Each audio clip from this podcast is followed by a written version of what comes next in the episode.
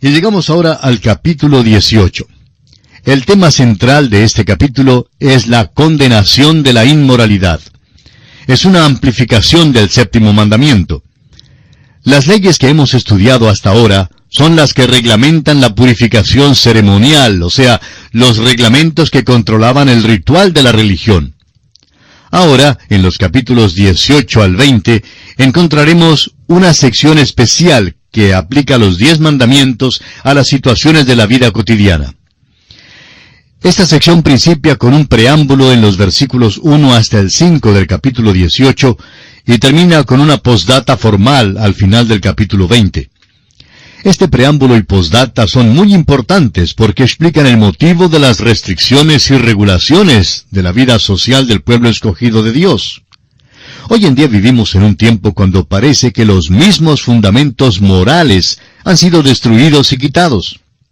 ¿Quién es el que dicta las leyes? ¿Y qué es malo y qué es bueno? Eso es lo que pregunta el escéptico escarnecedor. Veremos pues que este preámbulo y postdata nos dan una doble explicación.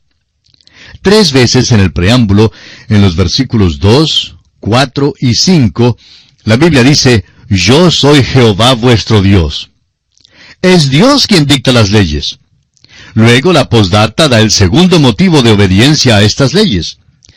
En el versículo 26 del capítulo 20 de Levítico dice, Habéis pues de serme santos, porque yo Jehová soy santo, y os he apartado de los pueblos para que seáis míos. Dios exige que su pueblo sea santo. La pureza en todas las situaciones de la vida es el mandato de Dios.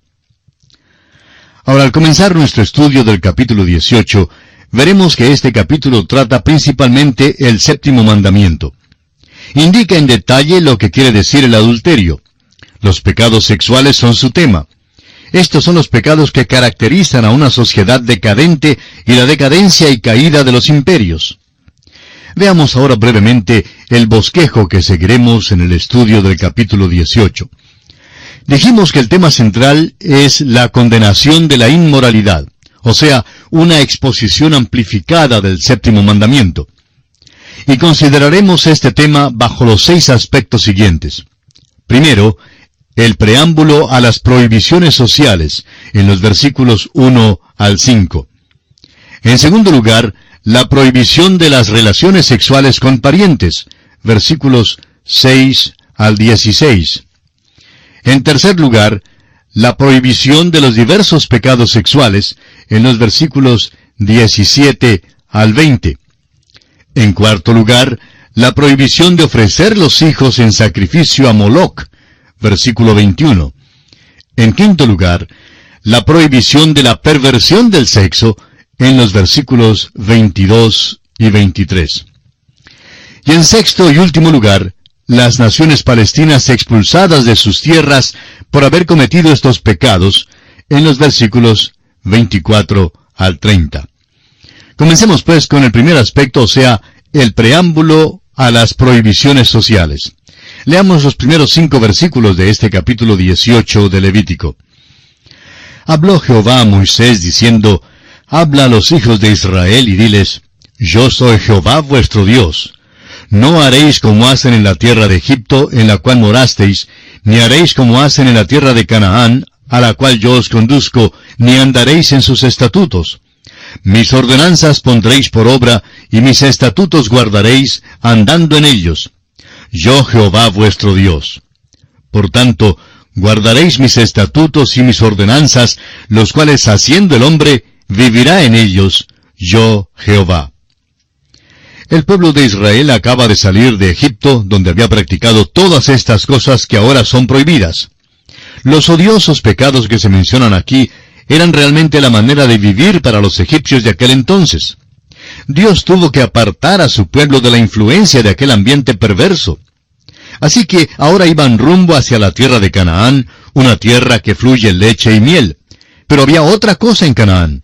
También estaban allí los cananeos, quienes eran igualmente muy inmorales.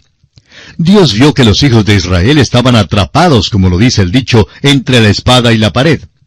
Los egipcios estaban detrás de ellos, y los cananeos estaban delante, y ambos grupos eran perversos e inmorales. Vivimos en un día cuando se habla de una revolución sexual. Y nos preguntamos si los hombres han leído este capítulo 18 de Levítico. Permítanos decir, amigo oyente, que en realidad no hay nada nuevo en absoluto en cuanto a esta pretendida revolución sexual. Se trata de la misma vieja inmoralidad que caracterizó la vida en Egipto y en Canaán. Dios dice, yo soy Jehová vuestro Dios, y yo Jehová. ¿Quién es entonces el que dicta las leyes? Es Dios quien las dicta. Alguien dirá, bueno, yo no quiero guardarlas. Está bien, pero todavía es Dios quien dicta las leyes. Es malo violar uno de los diez mandamientos porque Dios dice que es malo. El escéptico no quedará satisfecho con ningún argumento, puesto que dicta sus propias leyes y cree ser su propio Dios. Si es que usted, amigo oyente, puede crear todo un universo, necesitará crear un sistema planetario con un sol y una luna y unas pocas estrellas. Ahora, si le es posible crear todo eso, pues entonces bien puede dictar sus propios diez mandamientos. Pero mientras usted, amigo oyente, viva en el mundo de Dios, inhalando su aire, gozándose de su luz del sol, bebiendo su agua, caminando en su tierra y sin pagar alquiler alguno, es mejor que usted obedezca sus mandamientos. Dios nos dice que si violamos sus mandamientos tendremos que pagarlo. Y amigo oyente, le costará caro.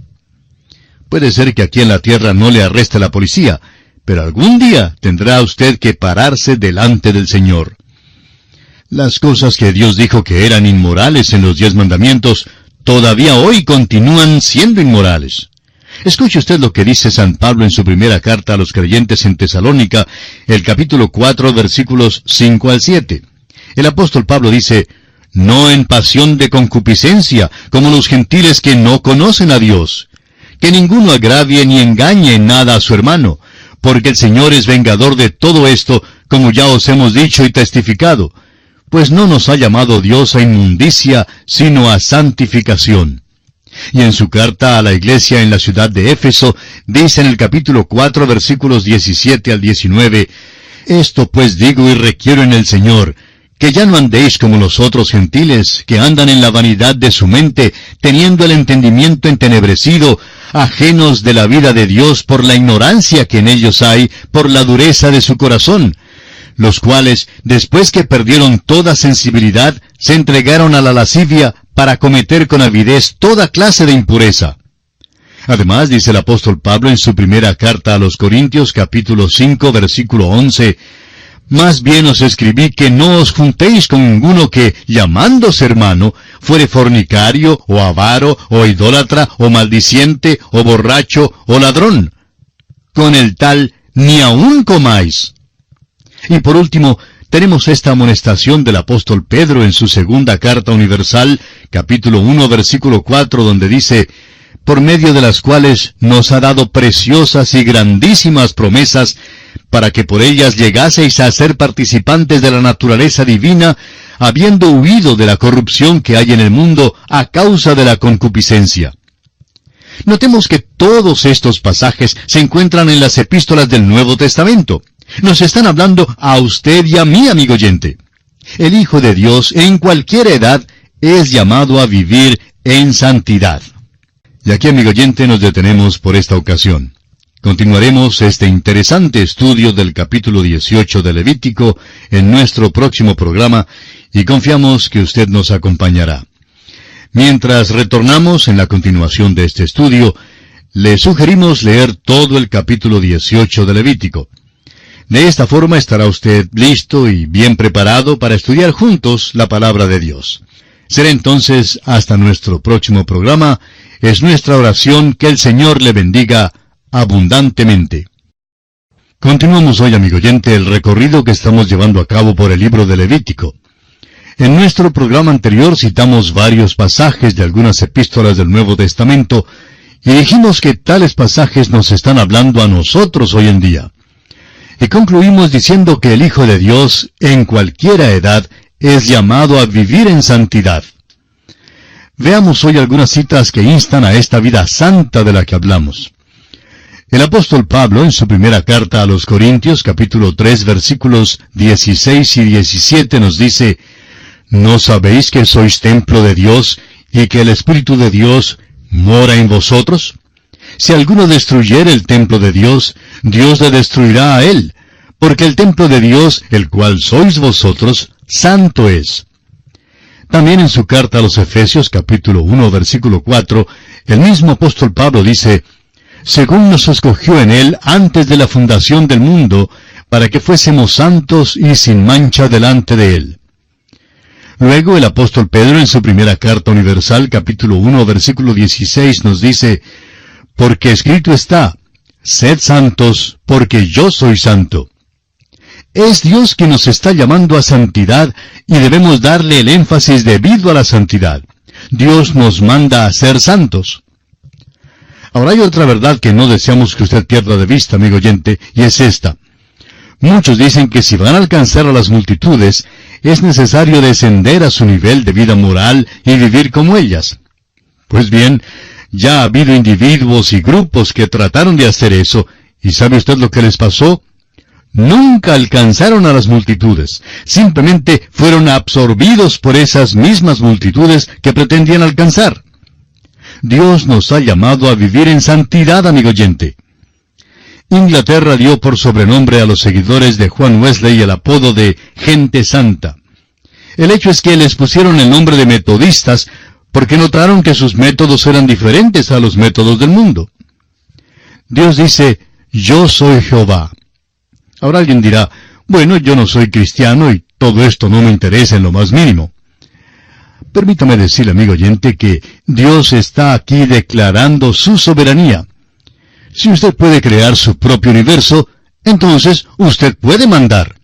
Pero, amigo oyente, fue Dios quien creó este universo y Él es quien lo está mandando. Y Él dice, yo soy vuestro Dios. Él es un Dios reconciliador. Él conoce nuestra condición y aún así nos ama. Amigo oyente, si usted se ha reconciliado con Dios, su deseo será agradarle. El Hijo de Dios puede ser llenado del Espíritu Santo para que no cometa estos pecados de la carne, sino para que produzca el fruto del Espíritu. Y pasamos ahora al siguiente aspecto en consideración en este capítulo 18 de Levítico. Este aspecto es la prohibición de las relaciones sexuales con parientes. Leamos el versículo 6. Ningún varón se llegue a parienta próxima alguna para descubrir su desnudez. Yo, Jehová.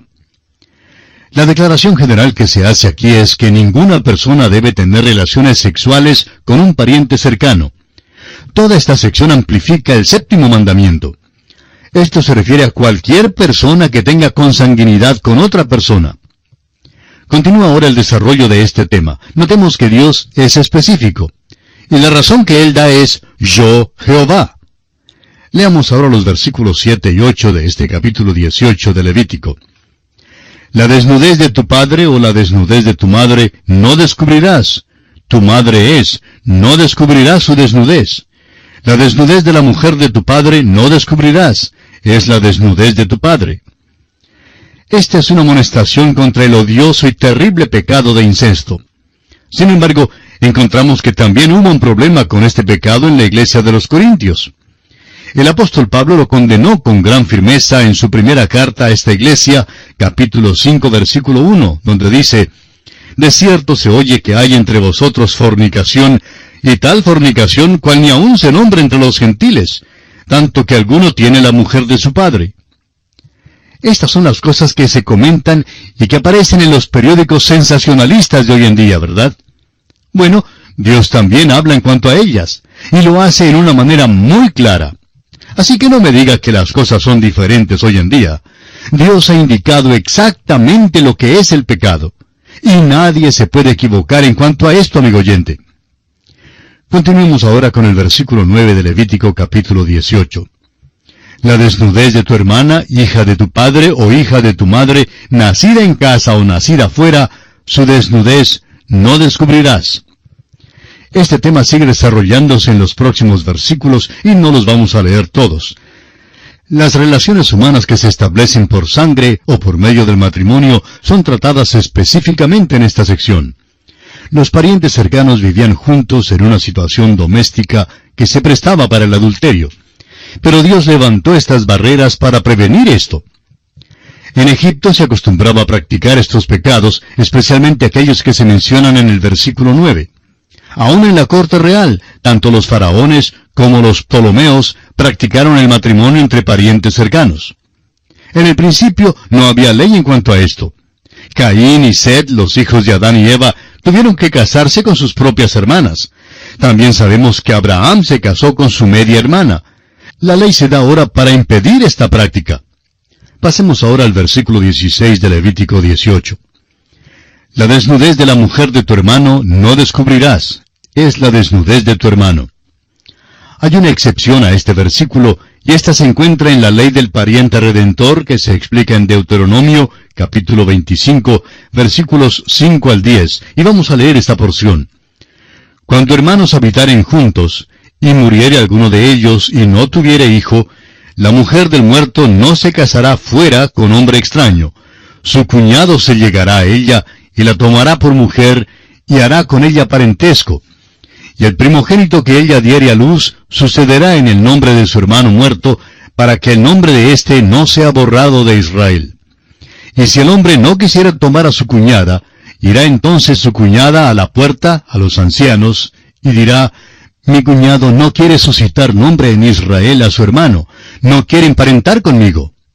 Entonces los ancianos de aquella ciudad lo harán venir y hablarán con él, y si él se levantare y dijere, no quiero tomarla, se acercará entonces su cuñada a él delante de los ancianos, y le quitará el calzado del pie, y le escupirá en el rostro, y hablará y dirá, Así será hecho al varón que no quiere edificar la casa de su hermano. Y se le dará este nombre en Israel, la casa del descalzado. Volviendo ahora al capítulo 18 de Levítico, llegamos al tercer aspecto que es la prohibición de varios pecados sexuales. Leamos los versículos 17 y 18. La desnudez de la mujer y de su hija no descubrirás. No tomarás la hija de su hijo, ni la hija de su hija, para descubrir su desnudez. Son parientas, es maldad. No tomarás mujer juntamente con su hermana para hacerla su rival, descubriendo su desnudez delante de ella en su vida. Esta relación no es por sangre, sino por matrimonio. Debido a la relación cercana entre la esposa y su hermana o su hija, cualquier matrimonio se prohíbe. Evidentemente estos dos versículos se refieren al hecho de tener dos esposas al mismo tiempo. Pero son casos de incesto en vez de bigamia. Para su mejor comprensión quisiera leer estos versículos en la versión llamada la Biblia de Jerusalén. Escuche usted. No descubrirás la desnudez de una mujer y la de su hija, ni tomarás la hija de su hijo ni la hija de su hija para descubrir su desnudez. Son tu propia carne, sería incesto. No tomarás a una mujer juntamente con su hermana, haciéndola rival de ella y descubriendo su desnudez mientras viva la primera. Este fue el problema que afrontó Jacob al tener dos hermanas como esposas, Lea y Raquel. La historia de esta familia no es la más feliz. Recuerde, sin embargo, que esto ocurrió antes que Dios diera los diez mandamientos. Leamos ahora el versículo 19 de este capítulo 18 de Levítico.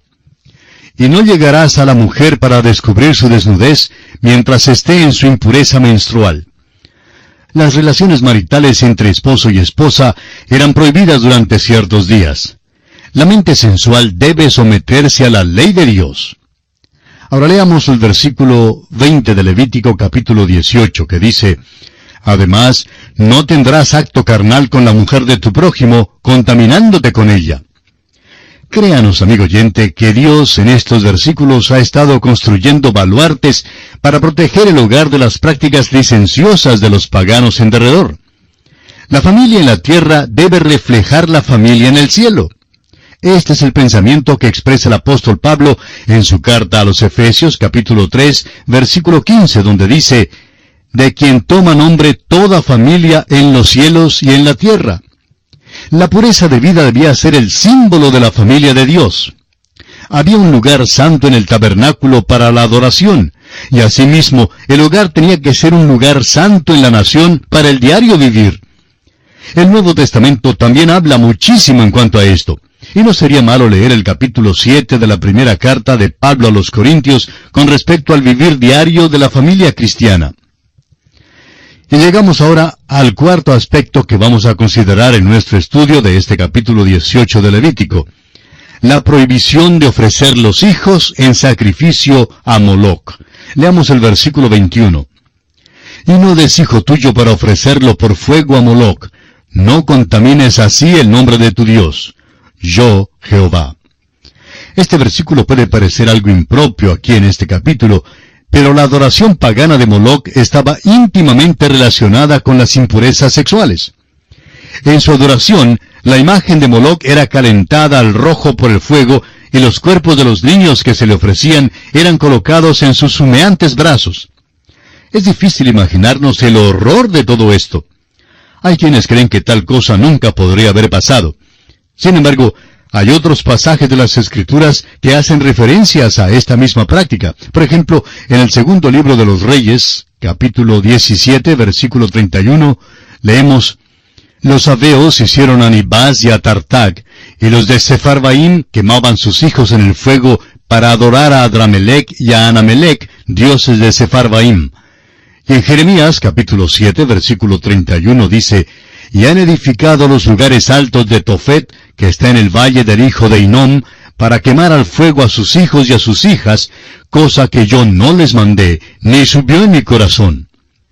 Esta práctica terrible profanaba el santo nombre de Dios, como lo veremos en el capítulo 20 de Levítico, versículo 3, y el castigo que Dios fijaba para quien ejercía esta práctica era la misma muerte.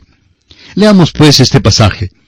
Y yo pondré mi rostro contra el tal varón, y lo cortaré de entre su pueblo, por cuanto dio de sus hijos a Moloch, contaminando mi santuario y profanando mi santo nombre. La brutalidad monstruosa de este rito pagano era una horrible profanación del nombre del verdadero Dios, especialmente teniendo en cuenta que el amor de Dios por los niños es tan evidente en todas las escrituras, desde Génesis hasta Apocalipsis. Recordemos que el Señor Jesús dijo, Dejad a los niños venir a mí y no se lo impidáis, porque de los tales es el reino de los cielos. Y llegamos ahora al quinto aspecto en nuestro estudio de este capítulo 18 de Levítico, que es la prohibición de la perversión del sexo. Leamos el versículo 22 de Levítico capítulo 18. No te echarás con varón como con mujer, es abominación. El doctor J. Vernon McGee, autor de estos estudios bíblicos, contaba que en el centro de la ciudad de Los Ángeles, en el estado de California, en los Estados Unidos, una iglesia celebró una vez un baile para homosexuales. Asistieron a ese baile más de 700 personas. Fue tan repugnante que un periodista de mucha experiencia y acostumbrado a todo, que asistió para informar sobre el baile, tuvo que abandonarlo. Sin embargo, una iglesia que se creía cristiana fue la que sirvió como anfitriona de tal depravación. Amigo oyente, Dios condena estos actos. El apóstol Pablo en su carta a los Romanos capítulo 1 versículos 24 al 28 dice, Por lo cual también Dios los entregó a la inmundicia en las concupiscencias de sus corazones, de modo que deshonraron entre sí sus propios cuerpos, ya que cambiaron la verdad de Dios por la mentira, honrando y dando culto a las criaturas antes que al Creador, el cual es bendito por los siglos. Amén. Por esto Dios los entregó a pasiones vergonzosas, pues aún sus mujeres cambiaron el uso natural por el que es contra naturaleza, y de igual modo también los hombres, dejando el uso natural de la mujer, se encendieron en su lascivia unos con otros, cometiendo hechos vergonzosos hombres con hombres, y recibiendo en sí mismos la retribución debida a su extravío. Y como ellos no aprobaron tener en cuenta a Dios, Dios los entregó a una mente reprobada para hacer cosas que no convienen. La depravación que se menciona aquí es muy común hoy en día en las grandes ciudades como Nueva York, Londres, São Paulo o Buenos Aires y otras. Y todas son como Sodoma y Gomorra.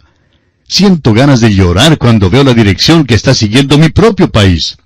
Claro que amo a mi país porque es la tierra de mi nacimiento, pero no me gusta ver estos hombres sucios, inmorales e inmundos trayéndonos a todos al juicio nacional. Amigo oyente, créame que el juicio de Dios ya está sobre nosotros hoy en día. No podemos tener paz en el extranjero y tampoco podemos lograr la paz interna. ¿Por qué? Porque, como dijo Isaías, no hay paz para los malos, dijo Jehová. Leamos ahora el versículo 23 de este capítulo 18 de Levítico. Ni con ningún animal tendrás ayuntamiento amancillándote con él, ni mujer alguna se pondrá delante de animal para ayuntarse con él. Es perversión. Esto de veras es atroz. Esto era practicado en los cultos de la fertilidad y en la adoración de la naturaleza. El libertinaje extremo, amigo oyente, siempre está relacionado con la idolatría más vil. Y si usted cree que esto no se practica hoy en día, pues debe hablar con el jefe de la policía de cualquiera de nuestras ciudades y estamos seguros que él puede informarle sobre este tipo de casos. Todo esto, amigo oyente, es condenado por Dios. Es pecado vil y sucio delante de Dios. Y llegamos ahora al último aspecto que vamos a considerar en nuestro estudio de este capítulo 18 de Levítico. Las naciones en Palestina expulsadas de su tierra por cometer estos pecados. Leamos los versículos 24 y 25. En ninguna de estas cosas os amancillaréis, pues en todas estas cosas se han corrompido las naciones que yo he hecho de delante de vosotros, y la tierra fue contaminada, y yo visité su maldad sobre ella, y la tierra vomitó sus moradores. Las naciones que vivían en Palestina fueron expulsadas porque cometieron estos pecados tan abominables y atroces. Muchos predicadores de buen corazón, pero escasos en conocimiento hoy en día, lloran porque Dios expulsó a los cananeos. Pero aquí está el motivo por el cual Dios les expulsó. Dios no pudo tolerar lo que ocurría. La tierra de los cananeos era devorada por enfermedades venéreas. ¿Por qué piensa usted que Dios mandó que no debieran tomar ni aun un lingote de oro, ni tocar una vestidura en la ciudad de Jericó? Pues porque eran culpables de los pecados más viles imaginables. ¿No cree que Dios los expulsó por un buen motivo? Después de todo, si el arrendatario no paga el alquiler, lo pueden expulsar. Y amigo oyente, sucede que Dios es el dueño de esa tierra. Así es como usted y yo nos estamos comportando en esta tierra. La tierra es de Dios, y nosotros solo la tenemos en arriendo. Es el negocio de Él, y no sería malo que nosotros hiciéramos nuestro el negocio de Él, porque su negocio es el que prevalecerá. Leamos ahora los versículos 26 hasta el 30 de Levítico capítulo 18. Guardad pues vosotros mis estatutos y mis ordenanzas, y no hagáis ninguna de estas abominaciones, ni el natural ni el extranjero que mora entre vosotros, porque todas estas abominaciones hicieron los hombres de aquella tierra que fueron antes de vosotros, y la tierra fue contaminada. No sea que la tierra os vomite por haberla contaminado, como vomitó la nación que la habitó antes de vosotros por de aquella tierra que fueron antes de vosotros, y la tierra fue contaminada. No sea que la tierra os vomite por haberla contaminado, como vomitó la nación que la habitó antes de vosotros. Porque cualquiera que hiciera alguna de todas estas abominaciones, las personas que las hicieren serán cortadas de entre su pueblo. Guardad pues mi ordenanza, no haciendo las costumbres abominables que practicaron antes de vosotros, y no os contaminéis en ellas yo Jehová vuestro Dios. Dios da una amonestación doble a los israelitas que si persiguen un ejemplo similar al ejemplo de aquellos que les precedieron en la tierra prometida, el mismo juicio, si no uno peor, caería sobre ellos. La tierra de Dios, amigo oyente, debe ser santa. Y esta amonestación es para nosotros también. El fin que Dios tiene para este planeta es que su justicia cubra la tierra. Y así, amigo oyente, llegamos al final de nuestro estudio de este capítulo 18 de Levítico. En nuestro próximo programa comenzaremos, Dios mediante, con el capítulo 19 y confiamos que usted nos acompañe. Será pues, hasta entonces, que el Señor le bendiga, es nuestra más ferviente oración.